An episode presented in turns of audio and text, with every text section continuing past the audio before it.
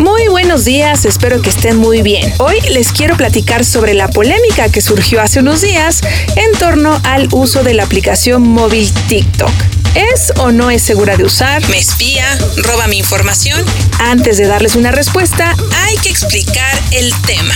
Como seguramente lo han notado en estos días de estar en casa, TikTok es la red social del momento. Aquí, los usuarios en su mayoría de la generación Z o Centennials se dedican a hacer videos cortos con música, coreografías, efectos visuales y de voz, así como retos y parodias. Y si bien la aplicación ya tiene un ratito en el mercado, salió en Estados Unidos en 2018, pero surgió en China desde 2016 bajo el nombre de Douyin y tiene 1.500 millones de descargas estimadas. Hoy, al igual que muchas empresas chinas, está en el ojo del huracán.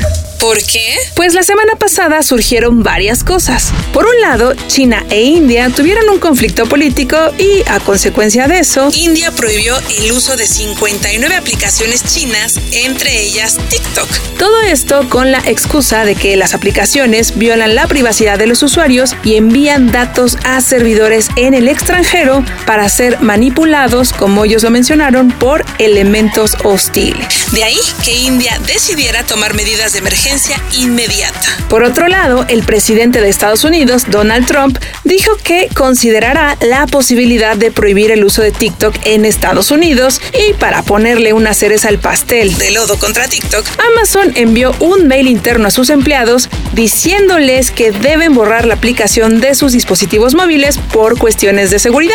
El mensaje se filtró en los medios y después la empresa de Jeff Bezos tuvo que aclarar que no era una decisión final y que el envío de ese mensaje había sido un error. ¿Qué es lo que está pasando realmente? El tema, una vez más, es político y comercial. Ahora ya no solo una guerra entre Estados Unidos y China, pues India empieza a tomar partido por sus propios intereses. Lo que pasó y es el centro de esta disputa hacia TikTok por ahora es que el pasado 30 de junio China aprobó la Ley de Seguridad China en Hong Kong, un territorio que era autónomo y ajeno a las duras normas establecidas por el Partido Comunista Chino, entre ellas la Gran Muralla de Internet o como se conoce en inglés The Great Firewall, un sistema que surgió en 2003 y que vigila y censura el acceso a Internet de sus habitantes. Mismos que tienen prohibido usar servicios digitales que son comunes para nosotros como Google, Facebook, Twitter, WhatsApp o Instagram y estos a su vez son reemplazados por sus propias versiones que son monitoreadas por el gobierno. Es decir, en China es legal bloquear contenidos, rastrear información, cerrar acceso a sitios web y vigilar la huella digital de los internautas. Y por ley, las empresas de telecomunicaciones u otras deben darle información personal de los usuarios al gobierno de China. Para que se den una idea, la ley de seguridad china, recién implementada en Hong Kong, considera que dañar un edificio gubernamental es un acto de subversión que amerita cadena perpetua en casos graves. Y para que quede más claro, durante años Hong Kong estaba exento a este bloqueo digital y podían usar aplicaciones estadounidenses libremente. Desde hace dos semanas ya no.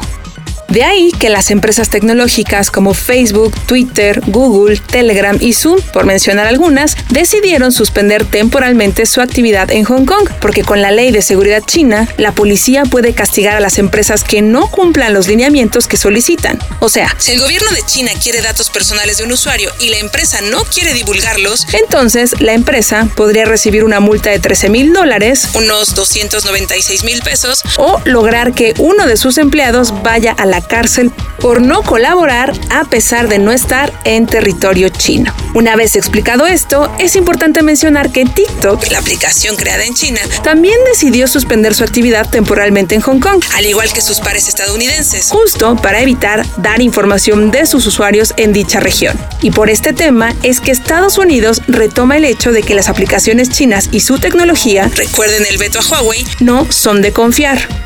La premisa sigue siendo que el gobierno chino quiere robar propiedad intelectual de Estados Unidos, aunque ahora el problema ya se extendió a India, al menos con TikTok.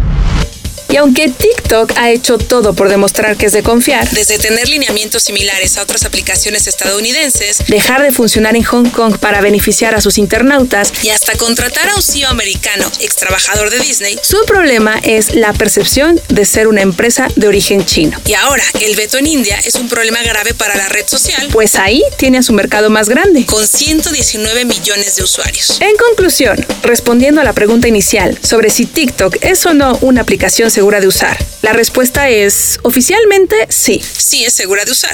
Hasta el momento cumple con todos los estándares y se rige de forma similar que otras aplicaciones como Facebook y Twitter o servicios como Google y Amazon. No se ha comprobado que espía a sus usuarios o que esté robando propiedad intelectual de empresas. A pesar de que Anonymous también lanzó un aviso diciendo que todas las personas deberían dejar de usar TikTok por lo mismo. Y al igual que sus pares de origen americano, ha tenido uno que otro escándalo, mismo que han resuelto. Pero, en mi opinión, al igual que otras aplicaciones y servicios que cada vez son más comunes en nuestros días, no hay nada, absolutamente nada, que nos garantice que nuestra privacidad es 100% segura.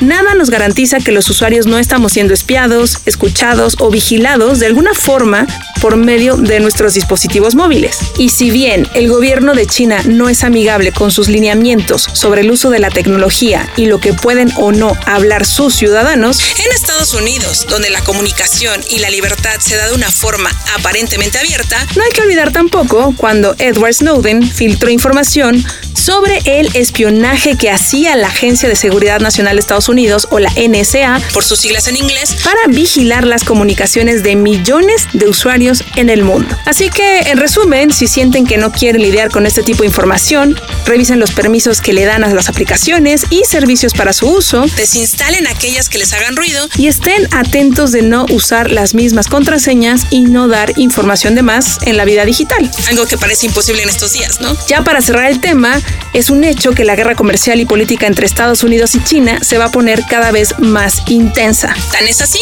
que el gobierno de Trump, por el mismo tema que les he platicado y dado el reciente tema entre Pekín y Hong Kong, también quiere cancelar el proyecto Pacific Light, que surgió en 2016 y al que Google, Facebook y otras compañías le han invertido miles de millones de dólares para conectar un cable submarino de casi 13 mil kilómetros de largo entre Taiwán, Filipinas, Estados Unidos y Hong Kong para así aumentar la velocidad de Internet.